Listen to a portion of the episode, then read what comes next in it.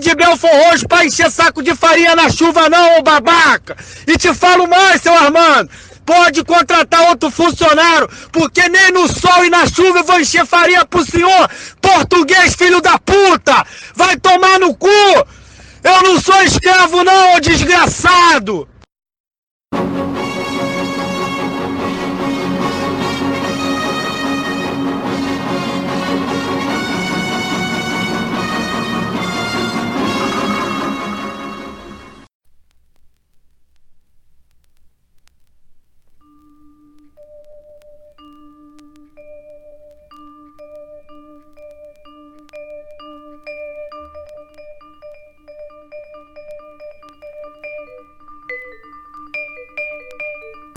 Começando mais um Martela Cast. Eu estou aqui, eu, Suede, e hoje eu tenho uma convidada especial que é a Júlia Martins Valério, do Coletivo Dama Vermelha, que é um coletivo de teatro aqui da região do Cariri, no Ceará, né? Hoje a gente vai falar sobre arte e educação, o papel da arte na escola, é, como a arte contribui para o desenvolvimento da criança e também as dificuldades da de que é ser artista no Brasil hoje, né? As dificuldades que o ensino de arte enfrenta no Brasil e as razões desses problemas também, né? Mas como a gente não vai falar só sobre problema, nós também vamos sortear os livros, né, da Nova Cultura, da Ontologia dos Panteras Negras, que nós, é, em parceria com essa editora, disponibilizamos para sorteio. Então, são dois volumes da ontologia para uma pessoa, o volume 1 e o volume 2 no caso, né? E aproveite logo e visite aí o site da Nova Cultura, novacultura.info, né, que você encontrará os mais diversos trabalhos que fogem do filo ocidentalismo aí, né, do que os trotskistas nos colocaram e que a academia extremamente colonizada brasileira nos coloca. Você vai encontrar o trabalho de marxistas da Índia, da África, da Coreia, da China, né? Então, visitem, comprem, aproveitem e principalmente leiam, né? Então, é, se apresente, do nosso sorteio. É... Bom dia, boa tarde, boa noite para quem for assistir em qualquer horário. Eu sou Júlia, eu sou do coletivo Dama Vermelha do Cariri, sou graduanda em teatro, em licenciatura em teatro pela Universidade Regional do Cariri. É, que me habilita também a ser artista, professora e pesquisadora. Então essa tríade é importante ressaltar para o assunto que a gente vai tratar hoje. Então, mas antes de nós irmos para o tema, nós temos esse incrível sorteio que nós faremos agora. Foram 46 pessoas que concorreram, né, sob a condição de é, comentar no post, marcar três pessoas e imediatamente vocês se tornariam concorrente, né? Foram 46 pessoas Algumas pessoas comentaram mais de uma vez, mas não faz diferença, porque a gente só pegou o nome para colocar no sorteador, certo? Então agora vamos apertar aqui o botão e vamos ver quem venceu, né? Esse maravilhoso sorteio do livro da Nova Cultura, do livro dos Panteras Negras. Então vamos lá, boa sorte aí. Eu não estou concorrendo, inclusive, mas vamos ver.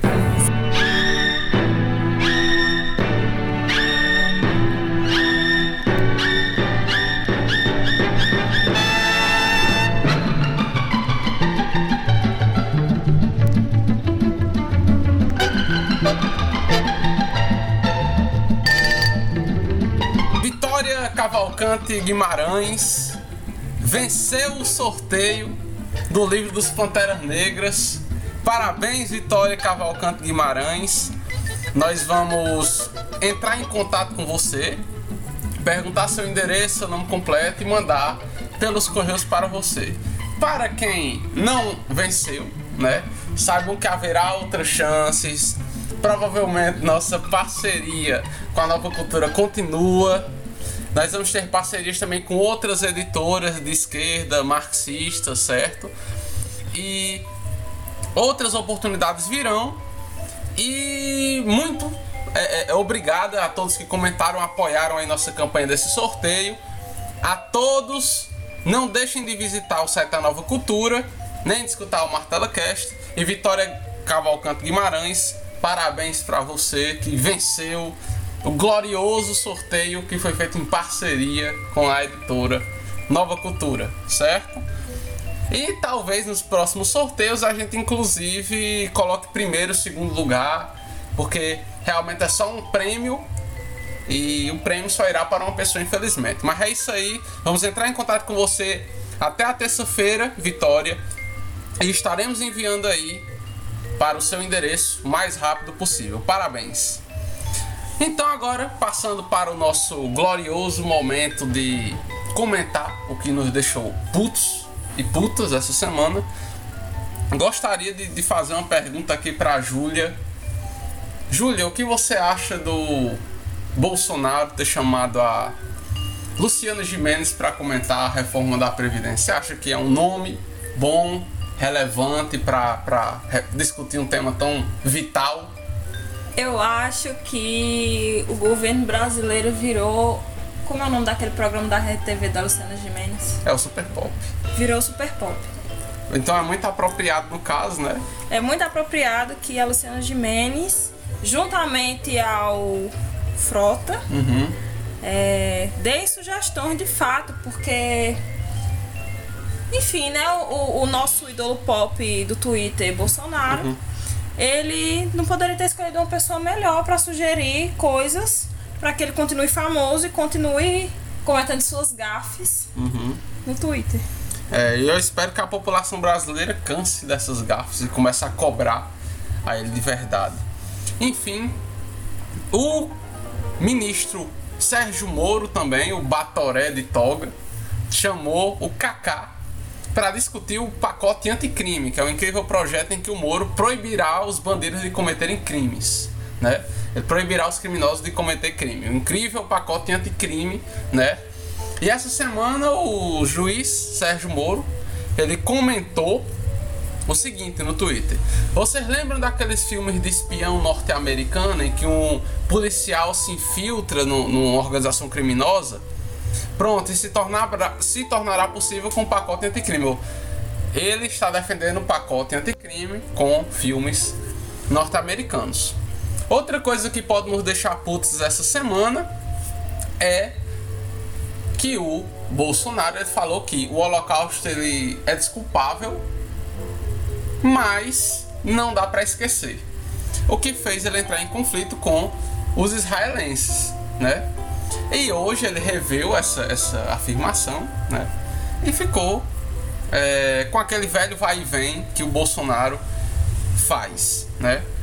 Outra coisa que saiu é que em 1998 o presidente Jair Bolsonaro ele defendeu a liberdade de expressão para alunos que é, elogiassem Adolf Hitler nas redações né, das escolas. Ele disse que o aluno poderia defender Adolf Hitler e isso era liberdade de expressão. Complicado, né? Porque o aluno ele pode defender Adolf Hitler e a liberdade de expressão, mas, por exemplo, se um aluno de ensino médio elogiar, sei lá, Karl Marx, não dá certo, né? Bolsonaro vai dizer que está acontecendo doutrinação marxista nas escolas. Complicado. Então, alguma coisa te deixou puta essa semana de notícia? Que a notícia que me deixou mais puta essa semana, não necessariamente puta, mas triste, revoltada, foi a notícia do, da, do moço que foi morto com 80 tiros pelo exército do Rio de Janeiro essa semana, quando estava indo de carro para um chá de bebê. Eu acho que isso demonstra claramente o racismo é, estrutural brasileiro que mesmo depois de a mulher com os filhos saírem correndo do carro e um morador de rua que também uhum. levou os tiros ter ido em socorro e ter tentado é, mostrar para a polícia militar que é o exército o exército uhum. aliás é, que estava que eles estavam atirando na pessoa errada mesmo assim a polícia continuou atirando e fez chacota depois. Uhum. Fez chacota. A esposa, em uma entrevista, falou que o exército, enquanto ela dizia que não era o marido dela, que era o criminoso, a polícia, a, o exército fez chacota do marido dela, enquanto ele estava morto, com 80 tiros no carro. O morador de rua que foi socorro do, da pessoa que estava dentro do carro, do moço que estava dentro do carro, tá em estado grave no hospital ainda. Uhum. É, isso demonstra, como você falou, racismo estrutural, né? Como o exército ele não serve à população. O Bolsonaro depois disse que não, o exército não matou ninguém. O exército é do povo. Você não pode chamar o povo de assassino. O exército é do povo, não parece. E... Sabe o que é pior? Hum. É que o Bolsonaro não falou nada uhum. a respeito, não se solidarizou com, com a pessoa que foi morta. Mas ele se solidarizou com Danilo Gentili. Na mesma semana no Twitter, diga-se de passagem, é, falando que entende como é ser uma pessoa que é, é uma pessoa pública e que faz piadas que ninguém entende. Complicado, né? E o, Danilo Gentili deve estar tá rindo feito um condenado, né? De tudo isso. Rindo feito um condenado. Que é só o que ele faz. É, mas rindo feito um condenado, entendeu? então, é, o Bolsonaro, como a gente vê, né? Ele é um, um presidente que incorpora no máximo possível aquele cara escroto da, delega, da, do bar que disse não, tem que matar mesmo, tem que atirar mesmo. Ele é esse presidente, ele é esse cara que encarna, representa esse tipo de gente. E também, né, isso só mostra o quanto intervenções militares não resolvem nada, o quanto truculência não resolve nada. E que a política do do, do Whitney Houston, o governador do Rio de Janeiro, né? O Witz, que é, eles, a polícia vai mirar na cabecinha e atirar, né? Que eles em campanha, não funciona. Você tem aí um pai de família morto com 80 tiros. 80 tiros é tiro pra caralho, né?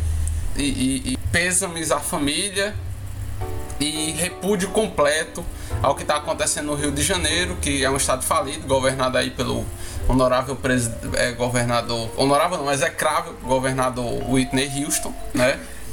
E, enfim, não poderíamos deixar de comentar, é da semana passada, mas o, a chamada coisa que salvou a semana passada, que o, é, mini, o Zeca Disseu, durante a CPI lá do CCJ, para discutir a reforma da Previdência, disse que para os pobres, os aposentados, os inválidos, o Paulo Guedes é tigrão, mas para os banqueiros, para os ricos, é tchutchuca. né? Então, só queremos dizer que a partir desse momento, o Martelo quer chamar o ministro Paulo Guedes de Tchutchuca Guedes e dizer que esse momento foi um símbolo dos. dos com, é, é, só com a força da expressão, mas não zombando de quem trabalha na honrada profissão circense. Virou um circo completo aquilo. E mais do que nunca é necessário que o povo tome o seu destino em suas mãos e invada aquela merda e queime aquela porra toda lá. Enfim, né? Então agora passando para o nosso tema, que é arte e educação, né? É... Primeiro gostaria de fazer uma pergunta introdutória aqui para a nossa convidada Júlia. Júlia, qual a importância no desenvolvimento da criança da, o ensino de arte nas escolas, tanto infantil, fundamental. Infantil fundamental principalmente, mas também no ensino médio, né? Qual a importância na cognição, é, no desenvolvimento intelectual, é, na visão de mundo da criança? Qual a importância do ensino de arte, da arte e educação?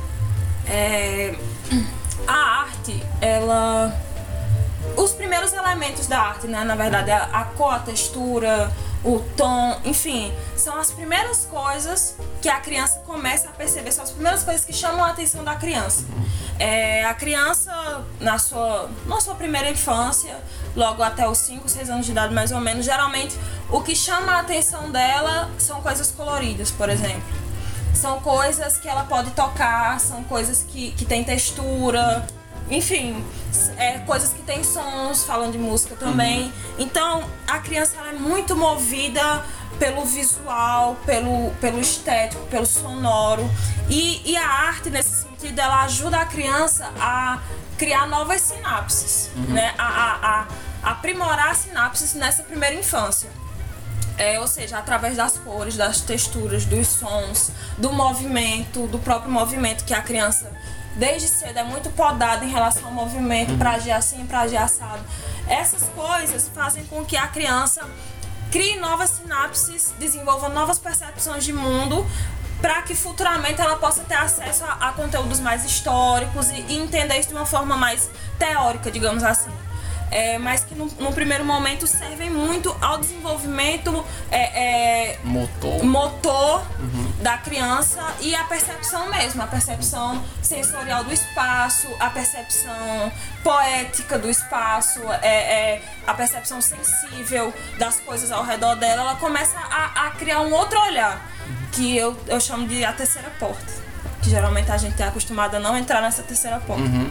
Na sua concepção, a arte ajuda a criança é, em sua socialização? É tipo, funciona, a, o ensino de arte, a, ele funciona apenas para o desenvolvimento motor da própria criança, ou ele ajuda também a uma, criar uma percepção mais é, social do mundo, a criança a perceber que ela vive em sociedade, que a sociedade tem papéis, que ela precise, que ela está nessa grande rede de relações.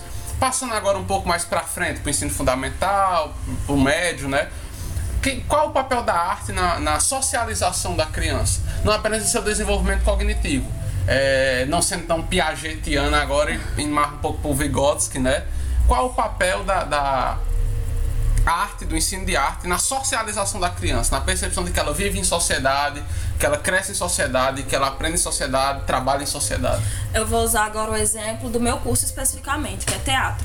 Porque geralmente quando a gente fala de arte, é um erro comum nosso, que nós não.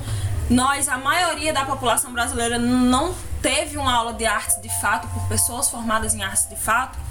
Eu vou falar do meu lugar de, de professora de teatro é, o teatro, ele.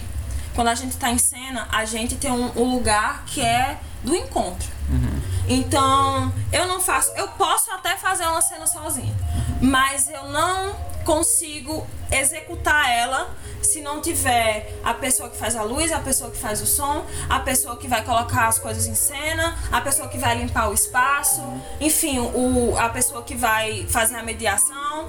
Então, a criança, quando ela se depara com isso desde, desde pequena, no ensino infantil ou no ensino fundamental, é, ela aprende a conviver em sociedade muito rápido. Porque ela sabe que ela tem que fazer a cena com o outro, ela tem que dar espaço pro outro falar, ela tem que, tem que organizar todas as informações é, é, que a cena pede, ela começa a, a entender. É, que mesmo que a outra pessoa não esteja em cena junto com ela, ela também é importante, então ela começa a valorizar todas as funções, Sim. mesmo que não seja a função de estar em cena, de estar aparecendo, ela entende, ela começa a, a se entender no mundo uhum. como é, ator social. Uhum mesmo que ela esteja atuando num, num espetáculo. Sim, sim. Então, ela se percebe como protagonista daquele espaço mas ela se percebe como protagonista daquele espaço em relação a todo um, um uhum. contexto social que se é posto em cena. É como uhum. se fosse uma metáfora da sociedade, Sim. né? O espaço da cena.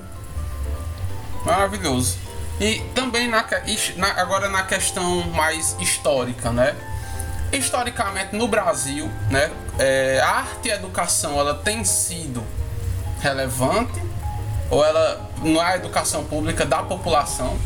É primeiro, e agora falando do papel do teatro em si, na sociedade, você como uma pessoa que atua, é, uma pessoa que faz parte de coletivos de arte, né? É, qual o papel é, é, da arte na politização da sociedade, né?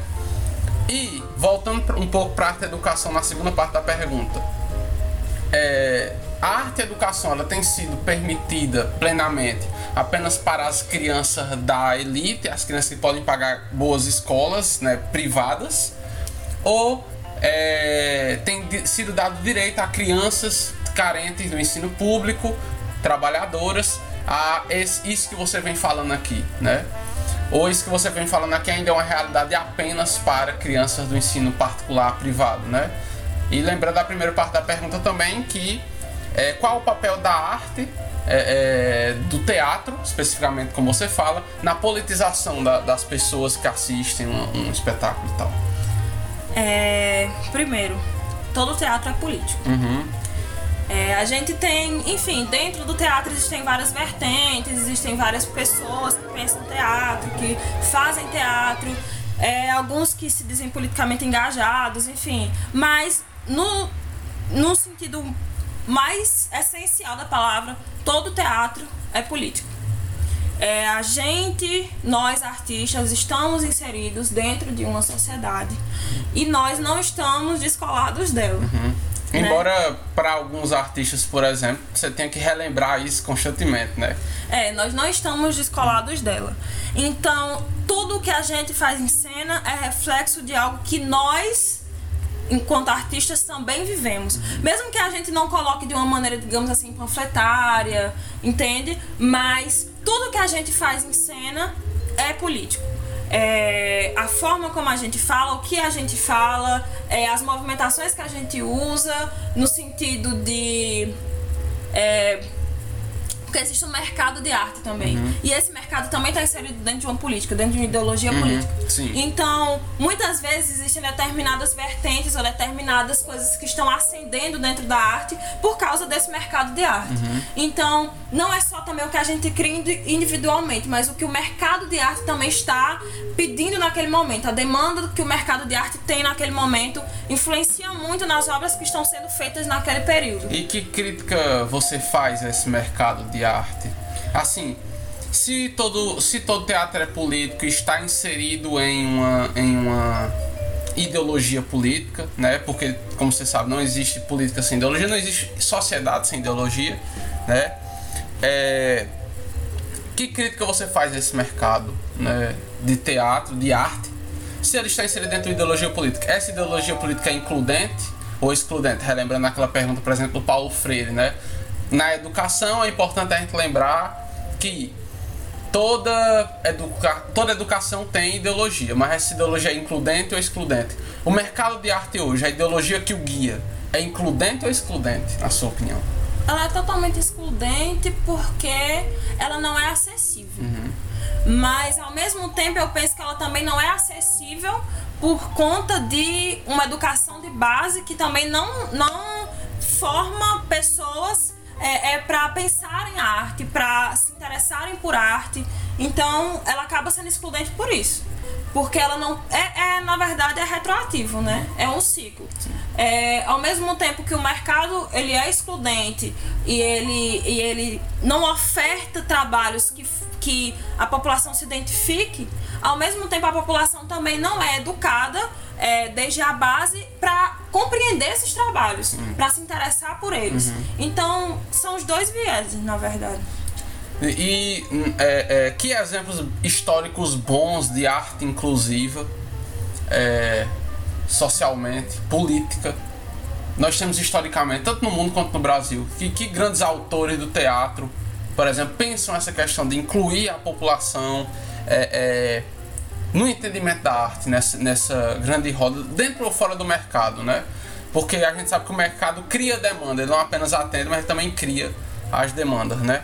Mas que exemplos históricos de, de teatro politizado para o povo é, é, nós temos? Né? Eu posso citar dois agora que me vem à cabeça. O primeiro é Brecht. Uhum. Brecht, é, ele fazia teatro de agitação, né, de agitação de trabalhadores, então ele era comunista e ele pensava todo um, um formato uhum. é, do teatro é, inclusive esteticamente, no espaço, para que o trabalhador se reconhecesse. Então ele tirava toda aquela ludicidade, aquela ideia do, do quadro, né, do palco italiano, que é como se fosse perfeito, como se a ideia fosse perfeita. Então, por exemplo, falando esteticamente, ele retirava é, é, não escondia mais, por exemplo, as luzes em cena. Sim. Então as luzes apareciam. Então o espectador ele sabia que o que estava acontecendo ali, de fato, era apenas uma representação. Meio que desfetichizava a cena, por assim dizer. Por assim dizer, ele, ele tirava toda a ilusão da cena. Então a pessoa sabia que o que estava acontecendo ali de fato era uma representação. Outra técnica que ele usava, por exemplo, era o distanciamento. Então, em Mãe Coragem, a, a, a atriz está lá cantando, é, enfim, tal, fazendo a cena dela. E aí, em determinado momento, você percebe que ela tem uma colher aqui. Sim. Uma colher no bolso. E essa colher representa a fome. Então, cria esses distanciamentos em cena para que é, o trabalhador perceba a sua realidade a partir de metáforas, Sim. a partir de metáforas na cena. Ela- ele não fala isso de forma panfletária, digamos assim, mas ele trabalha através de metáforas de cena. Uma colher, uma luz que aparece, enfim, é muito interessante. Ou seja, Brecht é um ótimo exemplo de como a arte politizada ela pode ser complexa, profunda e não tão rasa, tão, não tão panfletária, não tão uma coisa que deixa tudo tão na cara, que acabe é, subestimando a inteligência do trabalhador, né? Brecht, no caso, não subestimava a inteligência do trabalhador, né? Mas vocês querem dois exemplos, qual que era o outro? O outro exemplo é Boal. Sim. Boal, ele foi o idealizador do teatro do oprimido no Brasil. Aí tem várias vertentes também, tem o teatro fórum, enfim, tem todo um, ele organizou todo um sistema teatral politicamente engajado, Sim, que é para para que ele também era marxista, sim. para Bom, porque aqui é um podcast de comunista, comunista puto, por sinal. é, para que o trabalhador se reconhecesse. Então, ele fundou o Teatro Arena. O Teatro Arena não é formato italiano, então ele por si só não tem a ilusão, porque ele é o formato circular. Sim, Então, o espectador ele vê a cena de todos os espaços sim. possíveis e as, as coisas que ele colocava em cena é, também eram nesse sentido do distanciamento. Ele era um seguidor de Brecht Sim. também. Então, ele também trabalhava com essa coisa do distanciamento, de tirar a ilusão da cena. É, o teatro fórum, por exemplo, tinha muito essa coisa da participação com o espectador. Então se criava, por exemplo, é o teatro fórum? Não, teatro imagem. O teatro imagem, por exemplo, ele formava imagens, os atores formavam imagens em cena Sim. e o espectador ele ia resolver como aquela imagem ia, ia, se, ia se transformar, entende? Se colocava numa situação, numa situação política, por exemplo. Por exemplo, o marido espancando uma mulher em determinado momento, por exemplo, no livro dele, Jogos para Atores e Não Atores, ele faz oficinas ao redor do mundo inteiro. Aí ele trabalha com esses dois conceitos, teatro fórum e teatro imagem. Se cria uma imagem e se pausa essa imagem. E aí o espectador, no caso as pessoas que estavam fazendo a oficina nesse momento, elas tinham que resolver como aquela imagem ia se transformar. Então, o marido ele ia continuar espancando a mulher, ou em determinado momento eles iam alterar o corpo dos atores e, os, e a mulher ia se rebelar, por exemplo. Sim. Entendeu? Trabalha muito essa participação do público em cena. Sim. Então, eu percebo que o cenário, ele, não, mais do que o que se passa no cenário, mais do que se passa no palco, o próprio formato do palco é muito importante, né? Então, explica pra gente o papel do, o papel do cenário, é, essa coisa de pensar o teatro mais do que como o ator. É, explica a importância da, da atmosfera que o próprio espaço físico do espetáculo causa para o público, pra gente. O, o teatro é metalinguístico, né? Então ele não é só o ator e ele não é só a voz. A voz ela é só um dos elementos da cena, assim como a movimentação é só um dos elementos da cena.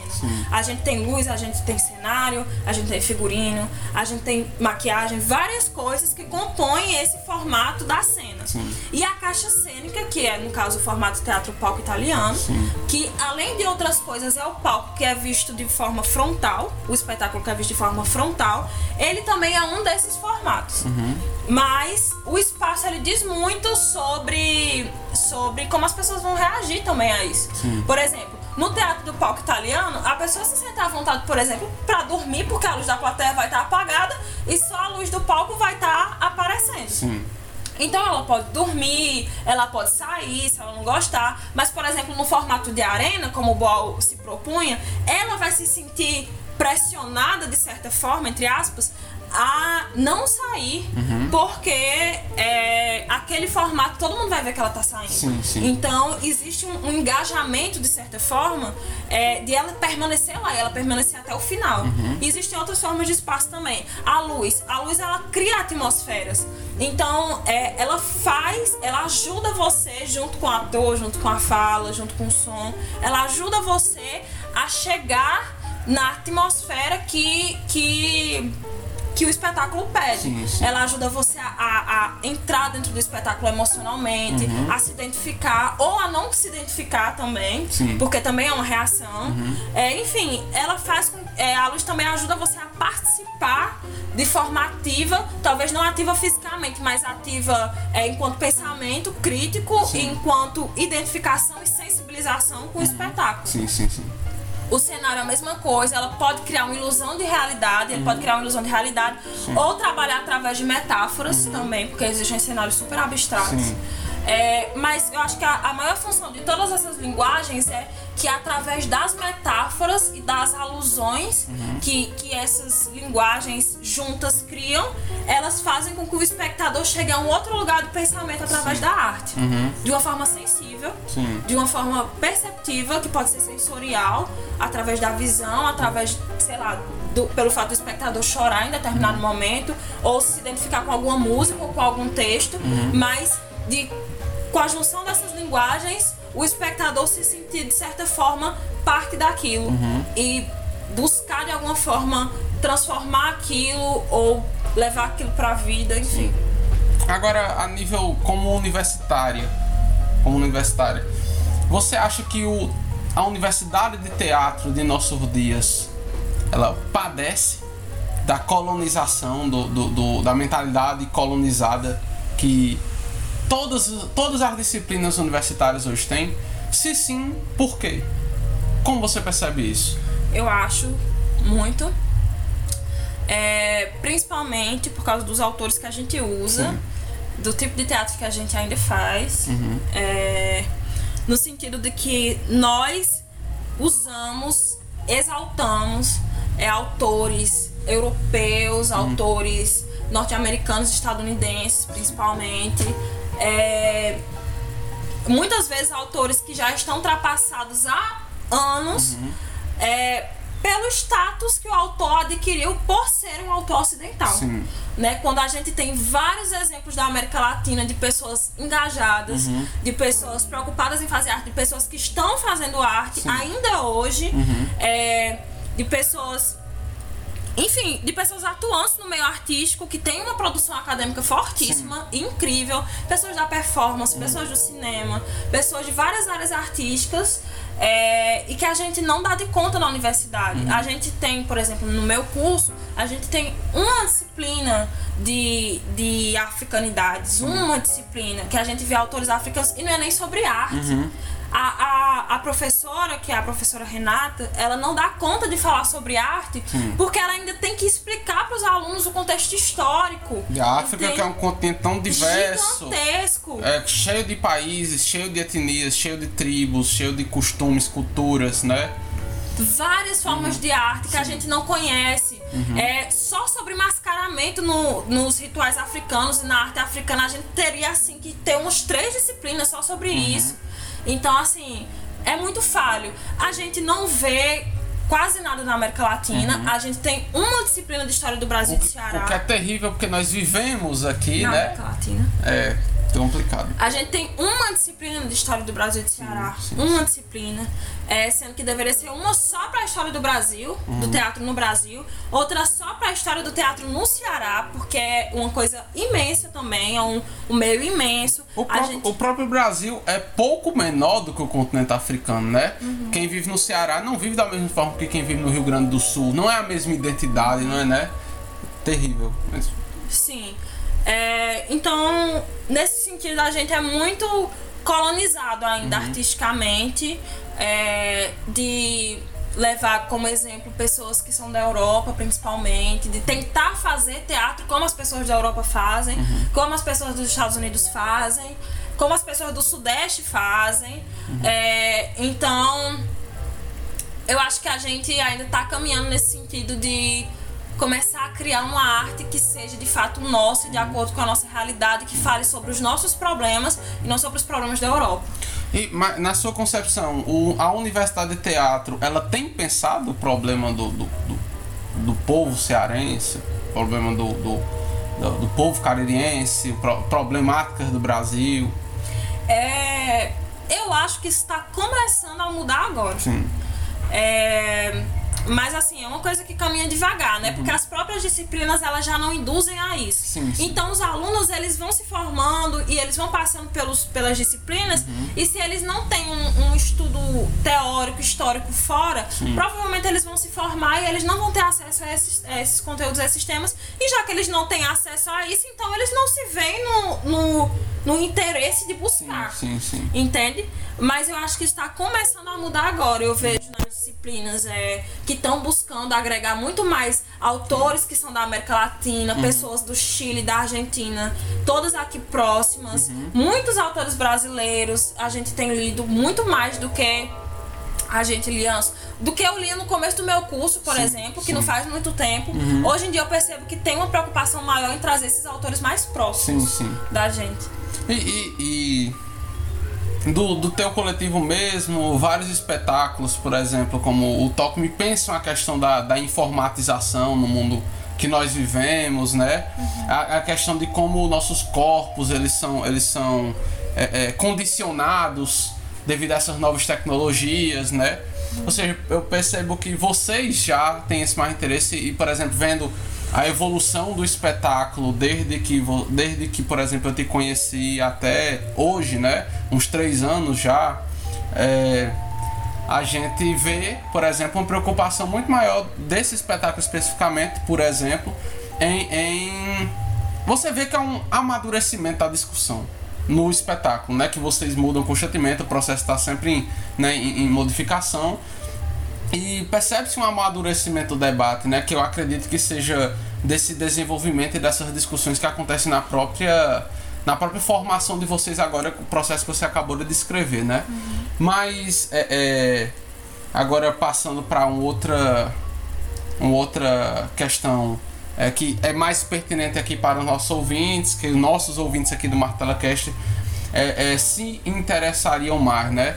Na sua concepção, é, é, em- em- como você imagina, assim, em um mundo ideal, é, a, a arte sendo desenvolvida, assim, como você imagina, tal, para que ela, porque assim, a- um, um processo de educação ele precisa ser ao mesmo tempo aberto e fechado, né?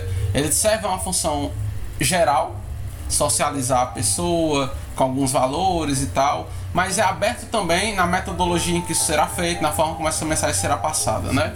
Então, é, em um mundo ideal, como você imagina a arte sendo produzida? O, é, o Brasil hoje vai dar preferência, sei lá, vai dar preferência para o ensino artístico na educação básica.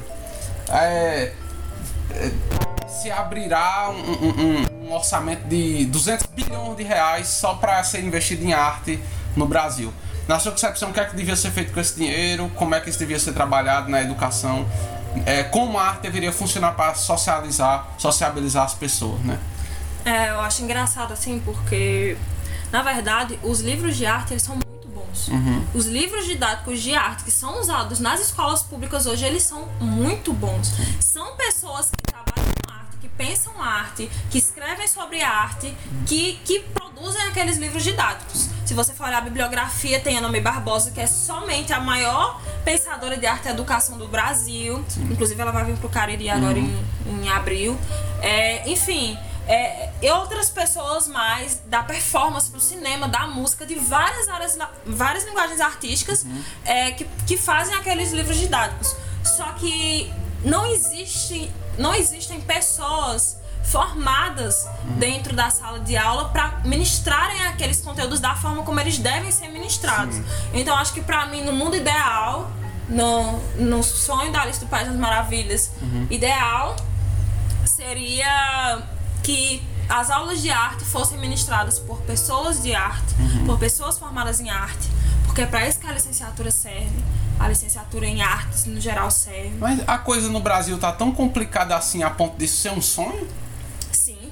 A gente tem um concurso aqui no Ceará que disponibilizou 50 vagas para professores de arte, sendo que nas três universidades é, é, que tem é, professores de arte sendo formados aqui no Ceará, são formados mais de 100 pessoas por ano. Sim. Então, e o concurso demorou seis anos para sair. Então, imagina mais de 100 pessoas formadas durante seis anos e só tem 50 vagas. Quantas pessoas não vão ficar desempregadas? Sim, é verdade, é verdade.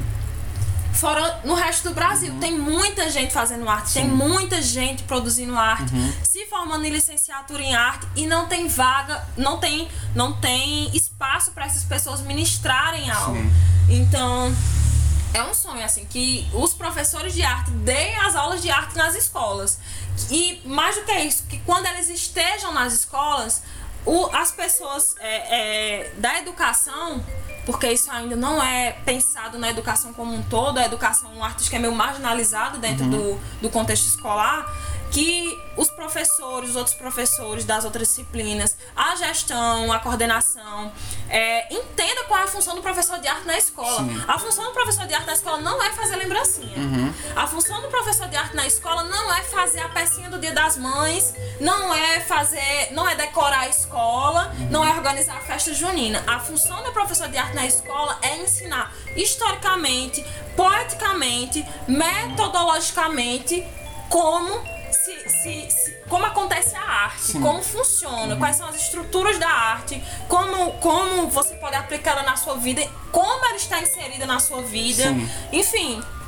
Fazer o aluno perceber essas questões, fazer o aluno expandir é, as conexões que ele faz com a mente dele, porque a gente tem um- uma mente muito fechada é, é, na escola. A gente, a gente é muito disciplinado na escola e a gente sabe, eu, eu da licenciatura eu vejo muito isso nas E a, disciplinas. e a gente sabe a quem a educação serve, né? Pra que ela serve. Pra classe dominante. E aí, pra formar mão de obra barata pra classe dominante. Então, assim, é, quem dá aula de arte nas escolas, eu que tenho colegas que já dão aula de arte, que já são professores de arte, é, eles falam que assim, quando a aula é ministrada por um professor de arte, geralmente essa aula é a preferida dos alunos. E os alunos sentem falta e eles, e eles é, é, sofrem quando o professor vai embora. Entende? Porque se cria um vínculo, eles, eles começam a perceber o mundo de outra forma também. Em naturalmente, em uma escola que eu não sou professora de história, isso acontece, né? Tô, tô brincando, né? Enfim. Mas eu, como historiadora, né, para os ouvintes do Martela Cast não é mistério de que eu, o Paulo, nós somos historiadores, o Levi é da comunicação social e o Israel é artista. O Israel é artista visual, né? Inclusive, a contribuição que ele deu no segundo episódio, que ele foi apresentado ao público, foi muito importante nesse sentido. Mas, na sua, na sua concepção, é, a arte ela é produto é, das relações materiais. É uma relação dialética em que a arte ela é produzida a partir das relações materiais que se estabelecem na sociedade, do cotidiano, das relações econômicas, sociais, linguísticas, todas as relações que se constroem materialmente na sociedade. Ao serem construídas, elas também influenciam outras relações materiais que criam outras relações, né? Mas tudo isso da materialidade das relações é, é, sociais, né? Dentro do mundo que nós vivemos, neoliberalismo, é, é, é, um, um- discurso extremamente individualizante que culpabiliza o indivíduo por seus fracassos, né? Primeiro, qual tem sido o papel da arte né, é, é, para legitimar esse discurso? Qual tem sido é, é, é, o papel ideológico da arte na legitimação desse discurso político do neoliberalismo, da individualização? Você percebe no meio artístico um discurso individualizante que foca muito no indivíduo e não considera tanto esse indivíduo no, no meio onde ele vive, é, é, não pensa tanto esse indivíduo como, como ator social que é transformado e também transforma. Sim, eu, eu percebo muito isso, muitas vezes, é, de um discurso que ele é muito pra mim, pro meu umbigo, pro que eu vivo, pras minhas crises, é, mas esquece um pouco do ao redor, sabe? não consegue É. levar essa crise pessoal para um outro nível de debate, pra pensar, né? não, não consegue e não consegue se entender às vezes, muitas vezes, como parte desse mundo. Não consegue entender muitas vezes que talvez a crise que talvez aquele artista esteja vivendo tenha a ver com um contexto muito maior. Entende? É uma coisa que eu tenho buscado fazer no, nos meus trabalhos, no, no meu trabalho especificamente, no espetáculo que eu tô montando, de tentar entender que as crises que eu vivo, elas são muito maiores do que do que só comigo, entende? Só o meu umbigo. Então, tem coisas que sustentam essa crise, tem coisas que fazem com que essa crise aconteça. É, tem outras pessoas para- passando por essa crise Sim. também. Então, como eu faço através da arte transformar a arte um veículo para que essas pessoas é, percebam que eu tenho essa crise também, para que elas se enxerguem nessa crise e que enquanto elas se enxergam na crise que eu tenho, elas também percebam o porquê que elas vivem isso. Sim. Entende? Eu acho que ainda falta isso Uhum. muito em muitos trabalhos. Embora, eh, embora no caso isso muitas vezes seja muito proposital. Você tem dentro da arte, e na verdade você tem dentro da, da ciência hoje um antimarxismo muito grande, por exemplo, um anticomunismo muito grande, é, é- é um, um pensamento de que a arte ela não deve servir à formação das pessoas necessariamente, mas ela deve servir né, a, a, a- a- ou ao mercado, ou ao que o mercado pede, que nem sempre é o mais real, por assim dizer, entre aspas, né? É, mas também as suas próprias angústias, né? A questão do artista ser uma pessoa solitária, que pensa as próprias angústias, né? É, isso é, é parte de um projeto intelectual, né? Parte da ideologia dominante e a parte do, da- do papel que se pensa a educação superior, né? Que forma é, é, é, professores de arte, professores de história, professores de matemática em nossos dias, né? Você, você concorda com isso? Sim, é. Eu, e eu concordo principalmente porque eu percebo pra, o padrão. Sim. Entende? É, é um padrão. Se segue um padrão de. De como se deve ser feito. É como um manual de instrução, Sim. sabe? Uhum. É, que se liga justamente a essa coisa do mercado de arte. Uhum. É, é justamente existe esse manual, essa forma de fazer que muita gente faz, justamente porque é, tem um- uma ideologia que sustenta isso. Uhum. Então, quando o artista vê que tá dando certo, porque o mercado de arte tá pedindo, então eu vou fazer isso. Sim. Porque é, é, porque meu trabalho vai dar certo, Uhum. meu trabalho vai ficar famoso e compreendendo também que o artista muitas vezes recebe muito pouco pelas suas obras ou não Uhum. recebe nada e ele paga muito mais pra trabalhar do que recebe pra trabalhar, então é muito mais complexo. Então ele vai porque ele precisa, porque essa é a profissão dele. Ou seja, a figura, o artista ele é condicionado a reproduzir a ideologia dominante, né? É, devido à própria condição que a arte se coloca no Brasil. Então a gente pode dizer que a condição que os artistas estão hoje é um projeto. Também. É, é um projeto. Faz parte, Uhum. faz parte. Na verdade, tudo faz parte do projeto. A educação artística não está funcionando do jeito que, deve, que deveria funcionar, faz parte do Uhum. projeto. Os temas que os artistas abordam nos seus trabalhos fazem parte do projeto. Uhum. A falta de remuneração também faz parte do projeto. Então é todo um contexto, Sim. na verdade. E o contexto é, é, da arte, ele é muito específico. Ele tem demandas muito específicas que não estão sendo pensadas ainda da forma como deveriam. Importante salientar que quando a gente fala do projeto, a gente não está sendo conspiracionista, a gente está falando do papel da educação, de, do para que a educação deve servir. Porque é importante a gente lembrar o nosso ouvinte que a educação não se faz apenas na escola, mas também, né, quando você vai assistir um espetáculo, quando você vai assistir uma palestra, quando você assiste um vídeo no YouTube, infelizmente, né?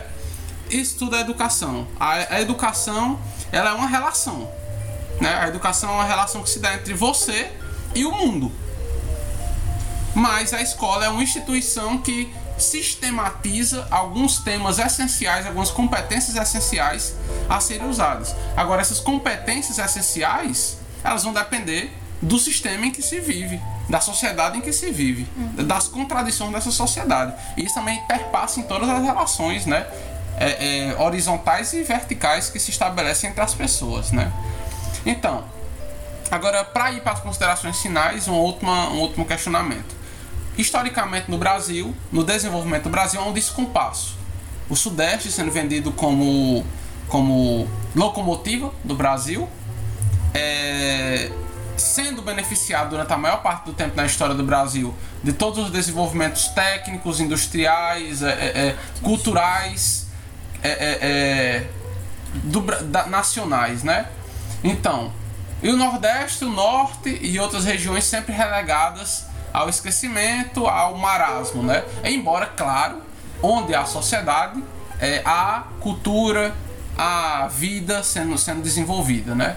Então, a gente não deixou de produzir no Nordeste nossas nossas próprias manifestações artísticas, né? Mas na questão de desenvolvimento de infraestrutura de, de apoio, é, na questão de desenvolvimento de grandes escolas, há um descompasso entre o Nordeste e o Sudeste Com nesse certeza. sentido? Com certeza. A... Em São Paulo a gente tem a USP, Uhum. que foi a primeira universidade de teatro a ser criada, que no caso é a AD, que é a Escola de Artes Dramáticas, que vai fazer mais de 60 anos. Então, assim, foi a primeira. É, ou seja, inclusive, o, o pensar arte na, na academia é muito recente Sim. também. Então, só data de pouco mais de 60 anos. E demorou muito para chegar. O primeiro lugar que veio chegar no Nordeste foi na Bahia. Na Universidade Federal da Bahia, que também tem muito tempo, tem mais de 50 anos. Sim. Mas por muito tempo foi o único lugar no Nordeste inteiro, dos nove estados, que tinha é, curso de, de arte, de teatro, Sim. especificamente falando, no, no Nordeste, né? Então demora muito para chegar aqui e por muito tempo muitos artistas precisavam ir para esses lugares, principalmente para o Sul e Sudeste e principalmente o eixo Rio-São Paulo, para poder encontrar oportunidade e ainda hoje isso é uma realidade Sim. é, porque existe muito pouco incentivo, muito pouco edital de incentivo para continuar produzindo arte. A própria política edital é, é excludente por extremamente né? excludente por excelência, porque compreende-se que se você passa, é, é, denota-se que outra pessoa ficou sem, a sua, sem aquela vaga, ou seja, aquela outra pessoa não teve a oportunidade de mostrar seu trabalho. Sim. É, e a gente sabe que nessa, nessa política de editais tem um lobby. Uhum.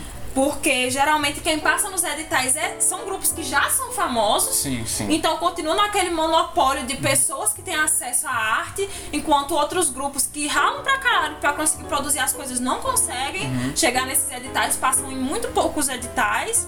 E no, no Nordeste isso é ainda mais forte, ainda mais presente. Norte e Nordeste, Uhum. no Norte ainda é pior.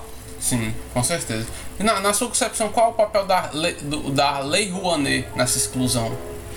É, a Lei Rouanet, ela na verdade, para quem não sabe, é um, um edital, um edi é um edital, uma lei que disponibiliza um edital, na verdade, que é, os grupos eles podem se inscrever com seus trabalhos, escrever um projeto e aí empresas que se interessem pelo trabalho vão, vão financiar aquele trabalho para ele apresentar e circular e receberão isenção de imposto de As empresas. as empresas receberão isenção de imposto por financiarem aquele trabalho. Sim.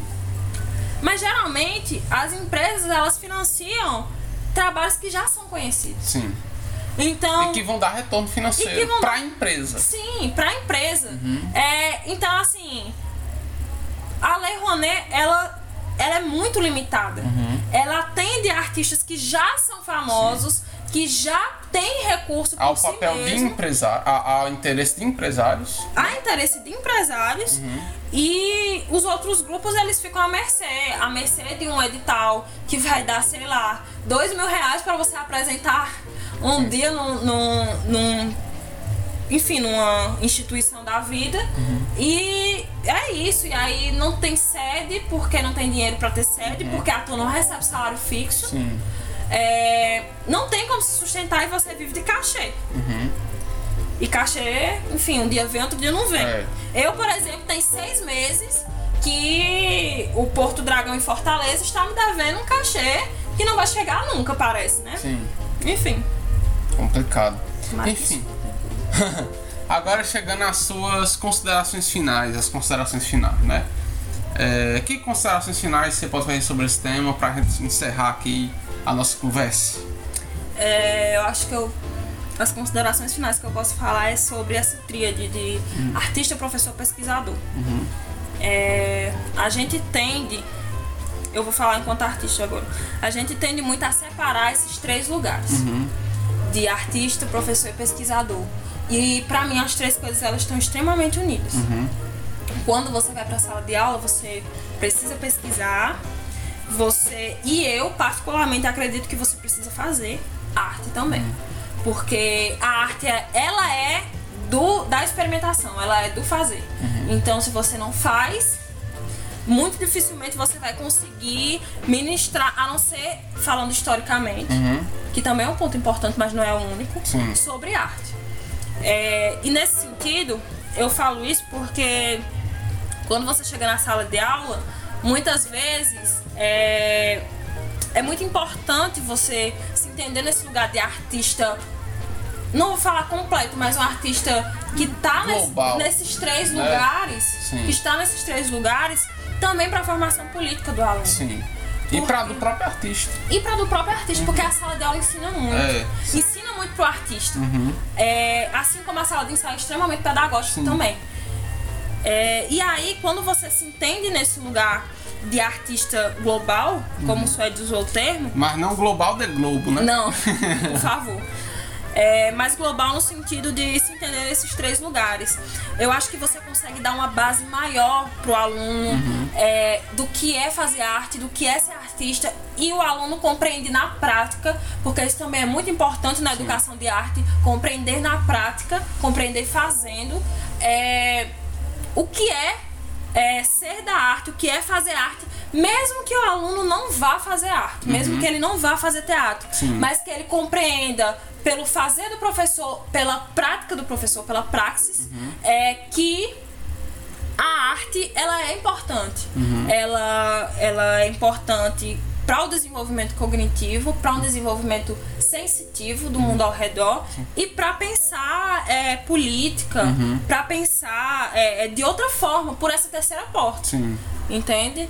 É, e aí, quando o professor ele se coloca nesse lugar de, de se entender, nesses três lugares, ele consegue também levar o aluno para isso. É, ele consegue fazer o aluno compreender na prática que, que a arte ela é importante, que ela, ela é necessária e que ela transforma politicamente, transforma individualmente e ela serve à sociedade sim de alguma forma. Ela serve pode tanto alimentar uma ideologia quanto lutar contra ela. E o aluno está nesses nesses lugares munido não só pela história, não só pela geografia, não só pela matemática, mas munido também artisticamente para se entender como um todo na sociedade, porque o mundo ele é interdisciplinar. Todas as coisas estão acontecendo ao mesmo tempo. E muitas vezes o aluno ele é privado do, do, do direito de conhecer. É, porque, enfim, a gente tem um, um- um sistema público que não funciona para a classe trabalhadora, ele funciona para a classe dominante. Quando o aluno ele perde o direito de conhecer, ele perde o direito também de lutar contra as coisas, quanto, contra as amarras que, que fazem com que ele permaneça nesse lugar. Sim, sim. Porque ele não conhece, ele não sabe que está passando por isso. Exatamente. Então eu gostaria de agradecer aqui a Júlia do Coletivo Doma Vermelha. Quer fazer algum merchan aí, algum jabá aí? Ah, eu quero. Eu quero. É dia 3 e 10 de maio. A gente vai estar apresentando o espetáculo Eu e Minhas Cabeças Avessas. No dia 3, no Sesc Juazeiro. É, e dia 10 na Casa Tempo, que é no Crato. Sim. Ah, eu acho que o que eu lembro é só essa informação. É, enfim, mas a gente é um coletivo que trabalha há mais de cinco anos com teatro. Eu faço parte do coletivo há quatro. E, enfim, é um coletivo que passa justamente por esses problemas que eu falei, de falta de financiamento, de não conseguir ter uma sede porque não recebe salário, porque não tem como se sustentar. Mas, enfim, a gente segue fazendo com o que a gente pode, com o que a gente tem. É isso. E Porto Dragão paga o meu cachê. Então, pessoal, esse foi o Martelo Cast. É... Obrigado a todos que estão ouvindo, que ouviram, né? E bom dia, boa tarde ou boa noite para quem está ouvindo e é, valeu!